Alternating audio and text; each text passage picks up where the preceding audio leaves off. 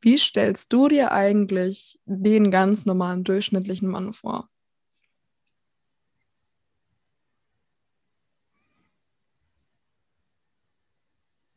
Naja, also vielleicht, dass er ja einfach sehr dominant ist und immer sehr hart sein muss. Also ich stelle es mir auch so vor, dass er halt stark sein muss und ich glaube, Gefühle zeigen ist nicht so das Ding. Ja, dann ist ja noch dieser Punkt immer noch großer, großer Fußballfan und immer sehr wettbewerbsorientiert und genau weint halt eben nicht zum Beispiel. Ja, und vor allem, wie ich mir einen Mann vorstelle, der sorgt für seine Familie und ähm, versucht halt immer die starke Schulter zu sein. Also, willkommen zu meiner heutigen Podcast-Folge mit dem Jo. Magst du auch mal Hallo sagen? Hallo. Hallo. Ähm, also willkommen zu meiner neuen Podcast-Folge Franzi Unfiltered. Heute wird es genau um das Thema, was sich, glaube ich, schon erahnen lässt, äh, reden. Und zwar Toxic Masculinity und was so das für Probleme mit sich zieht. Genau. Ähm, wenn du Lust hast, Jo, kannst du erstmal so das grobe Konzept von Toxic Masculinity erklären. Hm, ja, genau. Also erstmal danke für die Einladung. Gerne. Und ähm, genau, also es ist halt im Großen und Ganzen ist es so eine Bezeichnung für ein Verhalten von Männern, was eben einmal schädlich für die Gesellschaft, aber auch eben für die Männer selbst ist. Und das beinhaltet eben so Punkte, wie wir gerade schon genannt haben, nämlich einmal, dass man eben seine Gefühle eben so ein bisschen anstaut und ist ja auch dieser, dieser berühmte Satz, so ja, äh, Männer weinen nicht und sowas. Ja, also, genau. Ja. Ja, da hast du das Ganze schon äh, gut zusammengefasst und ich glaube tatsächlich stören sich viele an diesem Begriff Toxic Masculinity, weil ähm, toxisch bedeutet ja etwas Giftiges, nicht so Gutes und Masculinity ist ja die Maskulinität und ich glaube, was viele falsch verstehen, ist, dass nicht die Maskulinität an sich toxisch ist, sondern wie sie einfach teilweise in der Gesellschaft und in Rollenbildern beziehungsweise Rollenspielen und äh, weiterem dargestellt wird und halt auch verstärkt wird. Immer noch, obwohl wir mittlerweile im Jahr 2021 angelangt sind. Genau, und tatsächlich hast du da als erstes einen sehr wichtigen Punkt angesprochen, Jo, und zwar das mit den Gefühlen zeigen. Ähm, wie hast du das so erlebt und äh, wie erlebst du das auch weiterhin, wenn du über deine Gefühle äh, sprechen möchtest? Hm, also natürlich ist irgendwie so ein bisschen der Punkt, dass wenn man sich auch so die äh, Medienlandschaft anschaut, dass ja irgendwie so viele von diesen klassischen Vorbildern, so die man sich so anschaut, die ja dann auch eben sehr diesem Rollenbild entsprechen und eben auch sehr hart unterwegs ja. sind. So.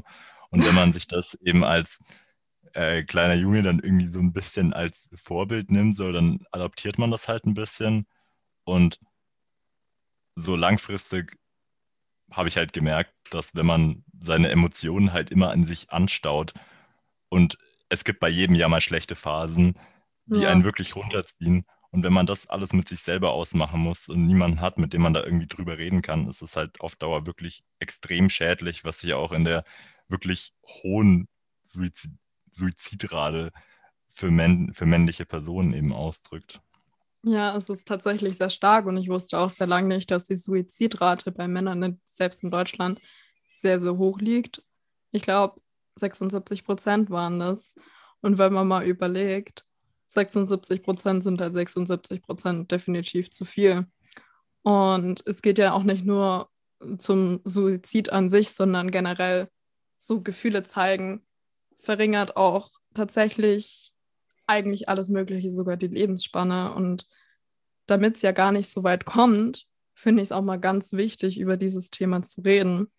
Und Gefühle zeigen, finde ich persönlich sowieso immer super wichtig. Aber in der Gesellschaft, wenn ein Mann zum Beispiel weint, man muss ja Gefühle nicht nur zeigen in Form von Weinen, aber dann habe ich ja. so das Gefühl, wird es sowohl bei der Frau, aber auch verstärkt beim Mann immer so als schwach angesehen also so die einzigen Emotionen, die halt so laut Rollenbild absolut okay sind, als Mann zu zeigen, ist halt so Wut und Aggression.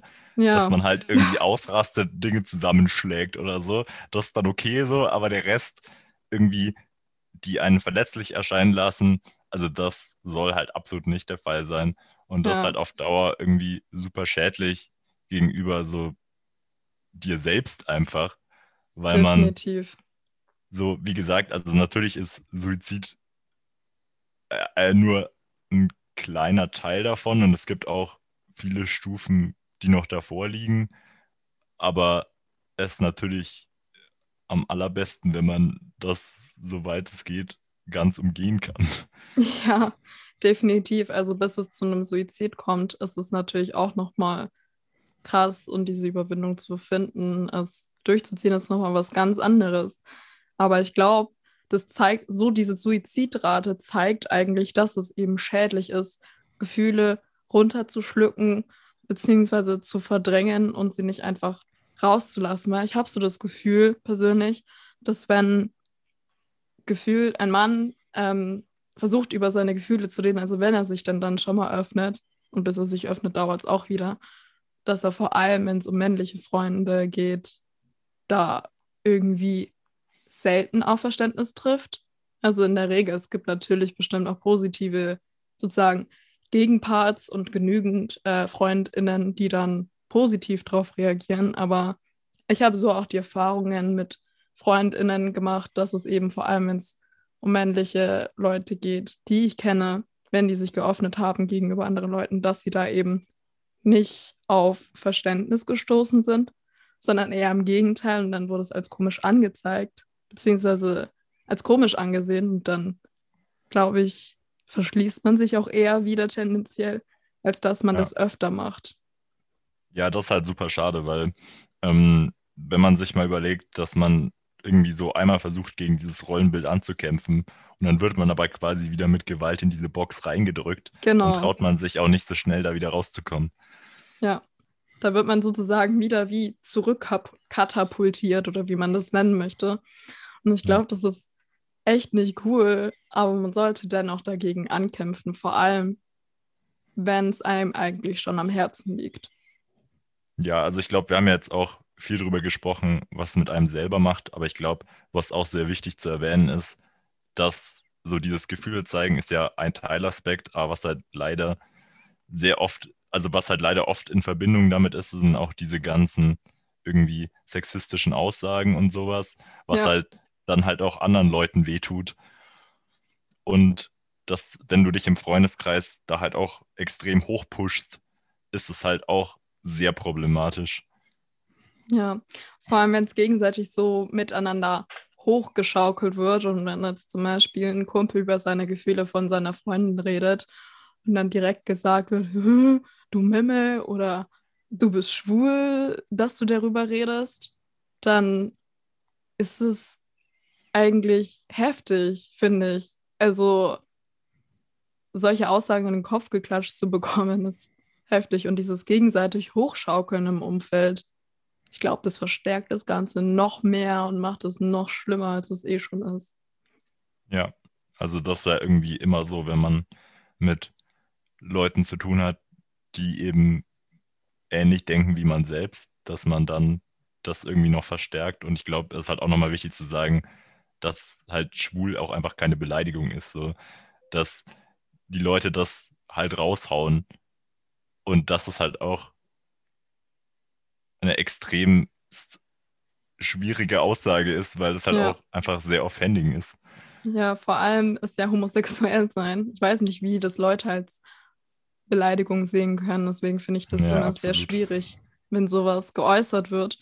Und ich weiß nicht, vor allem meintest du, wenn man in diesem Freundeskreis schon ist, dann sprechen wir oftmals, also ich persönlich spreche da sehr oft über eine Bubble, also die leben da so gerne in ihrer Blase drinnen. Und wenn da sozusagen niemand anderes ist, der da mal gegen versucht zu pieksen, dann äh, im übertragenen Sinne, dann ist es, glaube ich, schwierig, sich außerhalb dieser Bubble mal umzusehen, was gibt es vielleicht noch, weil wirklich, ich persönlich bin vielleicht in manchen Themen auch in meiner eigenen Blase, Aber vor allem, wenn es so eine Blase ist, die sich weiter zusieht, zuzieht und wie stickige Luft drinnen hat, ist es, glaube ich, was ganz Schwieriges.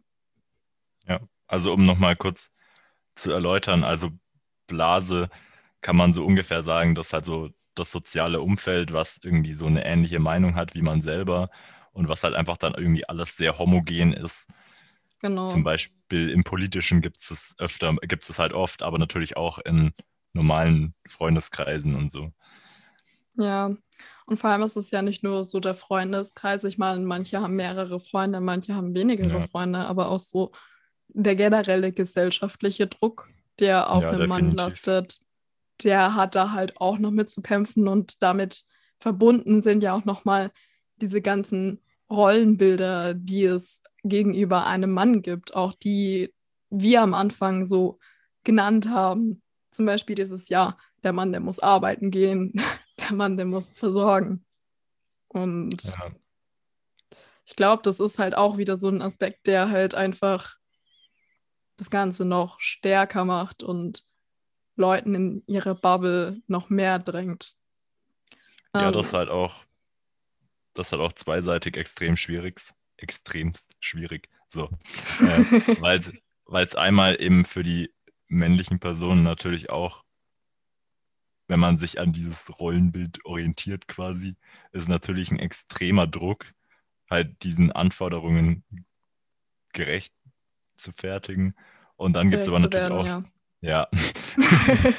und dann, dann gibt es auch die andere Seite von den weiblichen Personen, wo halt irgendwie gesagt wird, ja, also du kannst dann ja auf die Kinder aufpassen, was halt auch echt so eine ziemliche, was eine absolute Scheißaussage ist. Ja. Und was, worauf ihr auch absolut nicht hören solltet, wenn ihr das nicht machen möchtet. Ja, und ich weiß nicht, sobald man halt auch dem Rollenbild so sozusagen nicht reingehört in manchen Bereichen, macht es das Ganze noch schwieriger, weil ich meine, das Rollenbild an sich, dass es existiert, ist ja, glaube ich, jetzt nicht so das krasse Problem, aber sobald man eben nicht diesem Rollenbild angehört, sozusagen, sobald man so ein bisschen out of the box ist, ja. ist es vor allem von der Gesellschaft immer als sehr, sehr als was Negatives angesehen. Aber ich finde, es muss nicht immer als was Negatives angesehen werden, aber das wird es halt in den also, meisten Fällen. Also ich finde es halt auch extrem krass, was zum Beispiel Harry Styles jetzt für einen Shitstorm bekommen hat, weil er hm. einen Rock anhatte, so. Ja. Wo ich mir auch so dachte, Hö. Und ich meine, nur weil man Toxic Masculinity ähm, eindämmen möchte, heißt es das nicht, dass wir jetzt jedem Mann vorschreiben möchten, ja, lackier jetzt deine Nägel, trag jetzt Röcke, du darfst kein Mann mehr sein.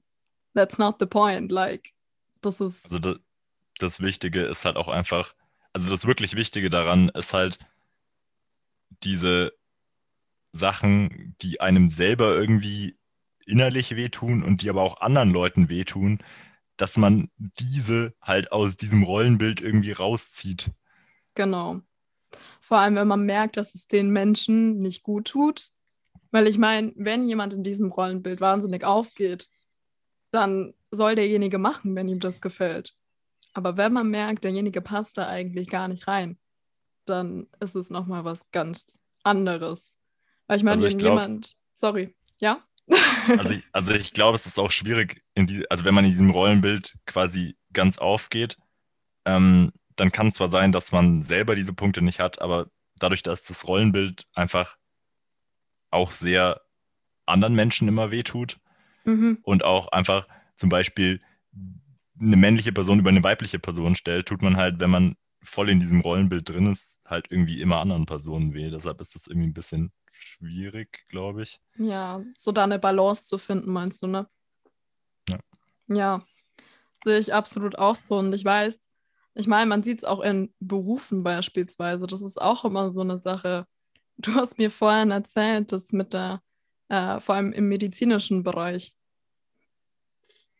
Genau, also wenn man sich mal allein auch einfach die Begriffe anschaut, ist ja einmal der Punkt mit Arzt, was ja die männliche Form ist, wo du irgendwie, wenn du so dran denkst, äh, denkst du halt irgendwie an eine männliche Person, weil es ja einfach eine männliche Form ist.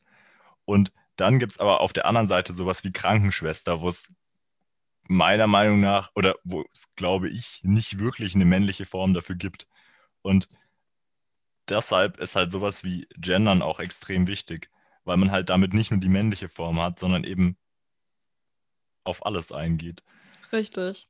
Und ich weiß nicht, also ich finde persönlich den Begriff kranken Bruder ganz witzig, aber ob der sich jetzt ja. durchsetzen wird, das wage ich sehr stark zu bezweifeln. Und ich weiß nicht, es ist auch immer so komisch oder als was Besonderes angesehen, wenn zum Beispiel ein Mann sozusagen einen frauentypischen Beruf ausübt, beispielsweise Erzieher. Sobald äh, man auf den Beruf Erzieherin eingeht, denkt man eigentlich direkt an eine Frau, weil es gibt ja. leider relativ wenige Männer, die das machen. Und das ist eigentlich sehr schade, weil eigentlich denke ich mal, dass es auch bestimmt Männer gibt, die das machen würden. Ich meine, Gehalt ist wieder ein anderer Aspekt, aber vor allem Berufe, die sozusagen von der Gesellschaft ja geprägt sind, ähm, verstärken dieses ganze Konzept von Toxic Mas Masculinity noch mehr, habe ich genau, so das Gefühl. Aber, ja, absolut. Und ich meine, selbst wenn man ein bisschen abseits vom Beruf geht, so, wenn man sich mal anschaut, was sich eine männliche Person halt anhören muss, wenn sie zum Beispiel daheim bleibt und die weibliche Person arbeitet, also das wirklich auch sehr wild, was da für Aussagen dann gedroppt werden. Ja, du sagst es sehr wild. das beschreibt es ganz gut, weil da wird dann komisch angeschaut, dass man, oder es wird, wenn, dann stark bewundert und ähm, so als was krass Besonderes dargestellt. Und weil es halt in dem Regelfall oftmals halt genau andersrum ist. Aber sobald es dann so ist, so erstmal gejudged dafür, also erstmal verurteilt. Und das finde ich generell ja. schwierig, wenn man äh, sozusagen jemand, wenn man schon mit jemandem sozusagen redet, da urteilsfrei ranzugehen. Ich glaube, das ist so nicht so ja, also möglich. Also letzt, letzt, letztendlich ist es halt auch einfach so, dass es absolut egal ist, wer von beiden auf die Kinder aufpasst, zum Beispiel. Ja. So, wenn das für die männliche Person besser passt und die da wirklich Lust drauf hat, während die weibliche Person halt beruflich ähm, den Unterhalt verdient quasi, ist das halt voll okay. Ja. Und wenn es andersrum ist, so ist es auch okay. Aber Eben. es heißt nicht, dass es nur diese eine Variante gibt. Exakt. Und ich glaube, das ist auch so der Punkt, den du meinst mit dem Rollenbild. Das ist halt so dieses stereotypische Rollenbild, was eben existiert, schließt so ein paar andere Möglichkeiten mit aus. Und ja ich glaube, es gibt gefühlt niemanden, der zu 100% diesem Rollenbild, was gefühlt die ganze Gesellschaft hat, äh, so entspricht. Und ich weiß nicht, auch Leute, die diesem Rollenbild folgen, beziehungsweise folgen wollen und es nicht ganz schaffen, ich glaube, die haben da auch echt mitzukämpfen. So mit sich selber. Ja, also ja, es ist halt einfach extrem krass, inwiefern das eben so aufgeteilt ist, dass zum Beispiel gesagt wird, ja, äh, und äh, männliche Personen machen dann Berufe wie, keine Ahnung, Informatik, so, keine Ahnung, so. Aber wenn das eine weibliche Person machen will, so, dann do it. Also wirklich. So, ja. das heißt, so, es ist halt echt komisch zu denken, ja, nee, das darf jetzt nur das eine Geschlecht machen. Ja. So. Wir sind in 2021. Ja. Nein. gebe ich dir absolut recht. Und vor allem, wenn du mal überlegst, das kriegst du ja schon wahnsinnig früh eingetrichtert. Das ist ja auch so mit Feuerwehrmann und was weiß ich. Mhm, und wenn man mal im Kindergarten so ein bisschen rumfragt, ja, was willst du denn machen? Ich habe mal ganz lange in einem Kindergarten mal äh, gearbeitet. Und wenn du da die Kinder gefragt hast, ja, was hast du denn Lust zu machen später mal? Was willst du denn arbeiten? Kam halt von den Jungs meistens, ja, ich will Polizist werden, ich will Feuerwehrmann werden oder sowas. Und von den Mädels kam meistens irgendwie sowas wie ähm, Krankenschwester oder was kam dann noch so? Alles Mögliche halt. Und ich meine, mittlerweile ist es mir schon aufgefallen, ist es schon ein bisschen diverser geworden. Da gab es auch eine, mhm. die hat tatsächlich mit sechs Jahren schon gemeint, ich will Chemikerin werden. War ich erstmal baff. die war der festen Überzeugung, ja, For real. Ich meinte, ich will Chemikerin werden. Mit sechs Jahren. Also ich war überrascht, tatsächlich. Ja. Aber da sieht man auch wieder, dass es mit der Zeit schon so langsam kommt, aus diesem Rollenbild rauszubrechen und dass es okay ist, aus diesem Rollenbild eben rauszufallen. Und ich glaube, es ist wichtig, darin zu bestärkt werden, dass wenn man eben nicht da reinpasst und auch nicht in diese gesellschaftliche Definition von Männlichkeit an sich, dass das so unterstützt wird und keine Hate-Welle wie zum Beispiel Harry Styles bekommt. Ja. Weil ich glaube, das bringt halt niemandem was. Also ich glaube es nicht nur so, es ist so, es bringt niemandem was einfach. Ja, absolut. Also vor allem dieser Punkt im Kindergarten ist halt auch irgendwie so, dass, dass das ja auch mit dem, Spiel, mit dem Spielzeug schon anfängt, ja. dass halt irgendwie, keine Ahnung, äh, Jungen bekommen dann halt irgendwie, keine Ahnung, Actionfiguren oder so. Oder Lego. Oder halt Autos, dies, das. Ja. Und so Mädchen bekommen dann halt Puppen. Und also ja. allein da merkt man es irgendwie, allein da zeigt sich ja schon so ein bisschen diese Trennung. Weil zum Beispiel, wenn man, wenn man sagt, so ja, ein Mädchen hat aber jetzt Bock, mit Autos was zu machen und ein Junge hat jetzt Bock, sich eine Frisierpuppe zu kaufen, dann ist das auch voll okay. Also wirklich. Völlig. Und deswegen, ich persönlich, ich habe halt Cousin, Cousinen und Cousins, die jünger sind als ich. Und das fand ich ganz cool, weil mein äh, einer Cousin, der ist mal auf mich zugekommen, weil der hat Nagellack bei mir gesehen und er meinte so, boah, ich will das jetzt auch. Und das nice. war halt Ferien. Und dann habe ich gesagt, ja klar, was willst du für eine Farbe? Ja, blau. Und das vor allem nicht mal blau an sich, sondern blau mit Glitzer. Oh. Also, oha. und da sieht man mal wieder, dass es wirklich sich schon verändert hat, aber dass es trotzdem noch da ist und dass es wirklich wahnsinnig früh anfängt. Und ich weiß nicht, oftmals ja. auch im Kindergarten wurde Jungs, die irgendwie hingefallen sind beim Räubern sozusagen, gesagt, ja, heul doch nicht. Ja, das ist blöd. Und das finde ich schwierig, wenn es schon so früh anfängt, so dass man als kleiner Junge schon gesagt bekommt, ja, heul doch nicht. So, wenn es mir weh tut, dann heul ich doch.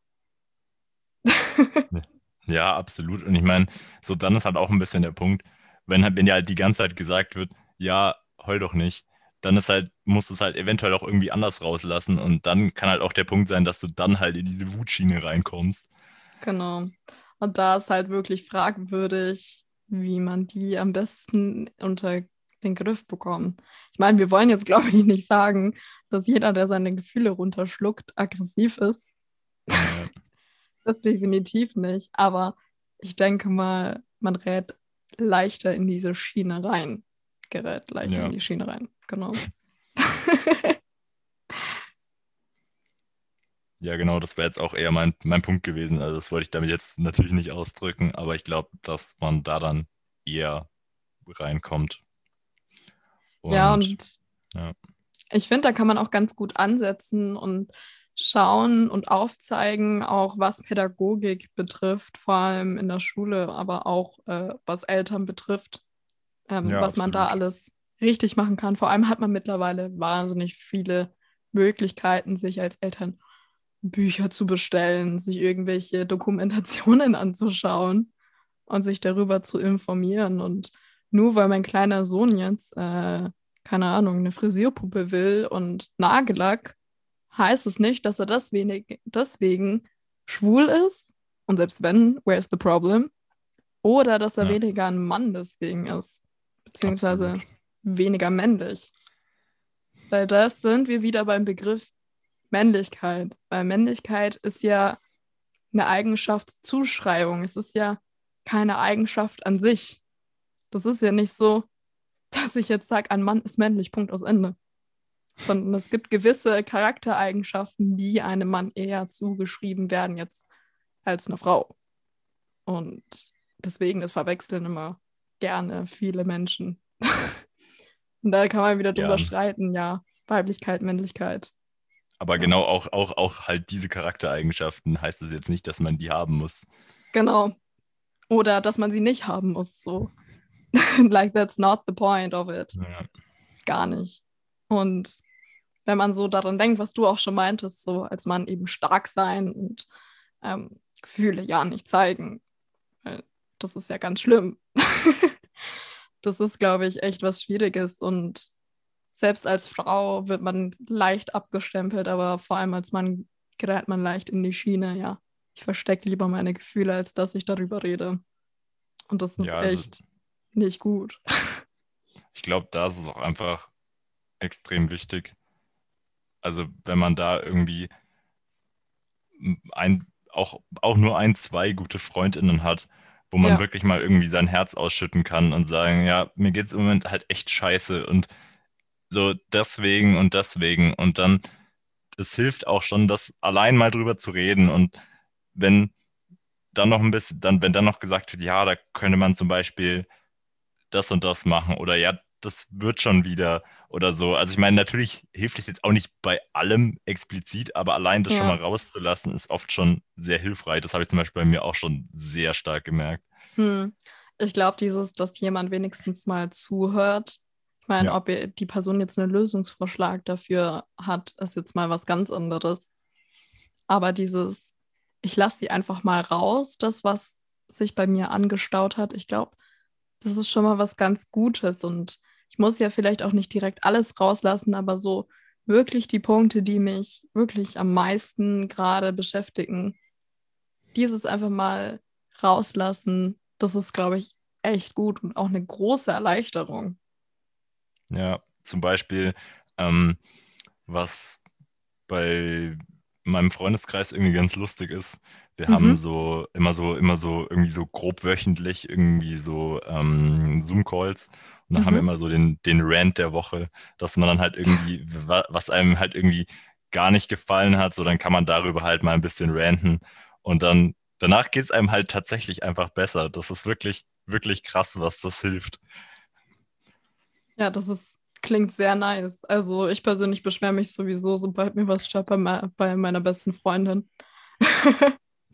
Aber ja, das ist echt sehr nice und ich glaube, das wäre auch so ein Lösungsvorschlag für viele. Und ich habe halt auch vor allem bei männlichen Freunden von mir gehört, dass sie es lange nicht geschafft haben oder sich nicht getraut haben, mit ihren FreundInnen so darüber zu reden. Aber was ich cool finde, ist, wenn du dich eben öffnest gegenüber deinen FreundInnen, dass oftmals auf positive Rückmeldungen eben gestoßen ist. Und da hat man gemerkt, oh, das ist doch nicht so blöd, wenn ich das mal rauslasse und das ist doch nicht so verwerflich vor allem wenn es FreundInnen sind, ist es noch was ganz anderes, weil man hat ja schon eine gewisse Basis beziehungsweise eine emotionale Verbindung zu denen.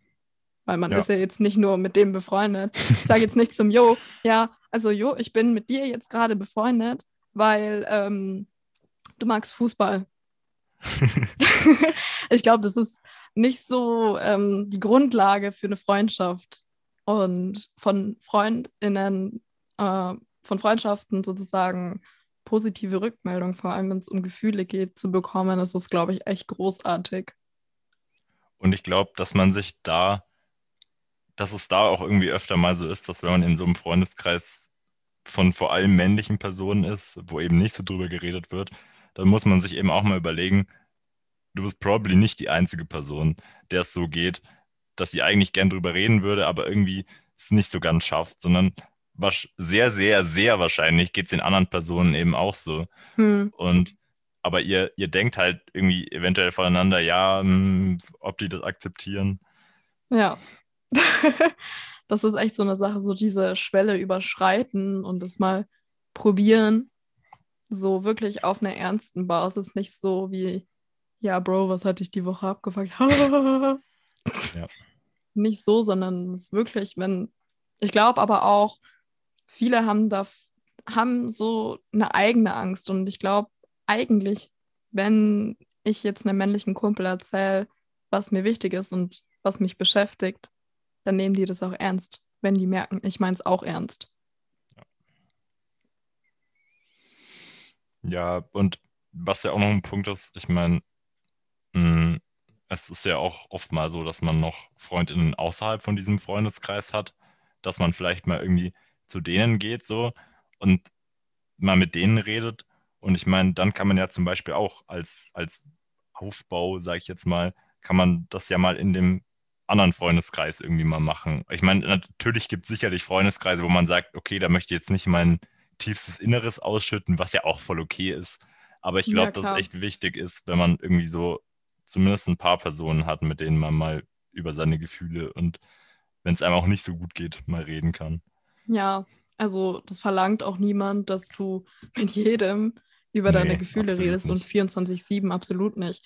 Das ist nicht der Punkt. Ich glaube, wirklich so ein, zwei Personen zu haben, wo man weiß, die Person nimmt mich ernst, bei der Person kann ich mich auskotzen, dann ist es echt schon mal so. Also da kann relativ egal sein, was die Gesellschaft gerade sozusagen darüber sagt, beziehungsweise wenn nicht ins Rollenbild reinpasst.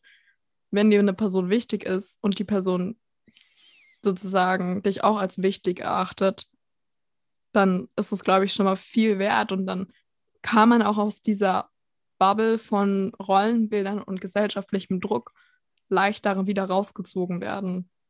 Ja. Und es gibt auch wirklich, auch auf Social Media und auf YouTube gibt es auch wirklich sehr, sehr starken Content, den man sich da mal anschauen kann. Was zum Beispiel, ähm, ja genau, zum Beispiel Terry Crews ist so ein amerikanischer Schauspieler, der eben irgendwie auch so ein bisschen so Bodybuilding-mäßig ist der aber auch irgendwie auch schon sehr, sehr starke TED-Talks gehalten hat. Irgendwie mhm. zu solchen Themen und allgemein halt irgendwie so zu der Verletzlichkeit, so was irgendwie auch sehr stark ist einfach und was man sich irgendwie auch mal anschauen kann, wenn einen das interessiert zum Beispiel. Definitiv. Oder wenn man generell sich ein bisschen angesprochen fühlt, habe ich auch einen TED-Talk von einem Schauspieler gesehen, der Justin Baldoni, der zum Beispiel auch bei Jane the Virgin ähm, eine der Hauptrollen hat und auch bei weiteren äh, männlichen Filmen, beziehungsweise männlich geprägten Filmen auch mitspielt. Und der hat auch, äh, findet man auch YouTube, ähm, einen TED Talk darüber gehalten, Why I'm Done Trying to Be a Man Enough. Und ich glaube, da fühlen sich auch viele angesprochen dadurch. Und selbst als Frau kann man sich darüber ja mal educaten und sich darüber mal informieren, weil vielleicht hat man ja einen Bruder, einen Freund oder irgendeine männliche Bezugsperson, wo man vielleicht in Zukunft besser Empathie aufbringen kann, wenn es eben um sowas geht.